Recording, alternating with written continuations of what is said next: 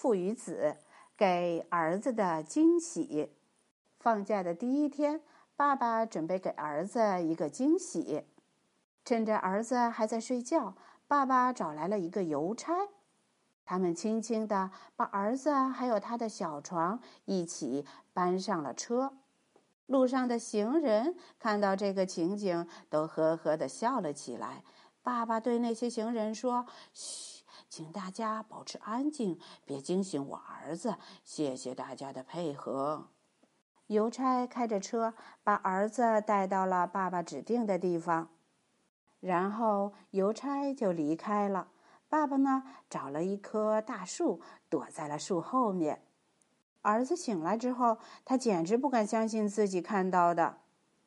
他发现自己正置身在一片郊外的草地上，旁边还有马儿在吃草，牛儿在溜达，鸡爸爸和鸡妈妈带着小鸡宝宝在散步，两只小兔子坐在旁边聊天。儿子惊奇地说：“哇，我一定还在做梦吧？”爸爸的这个惊喜简直是太大了。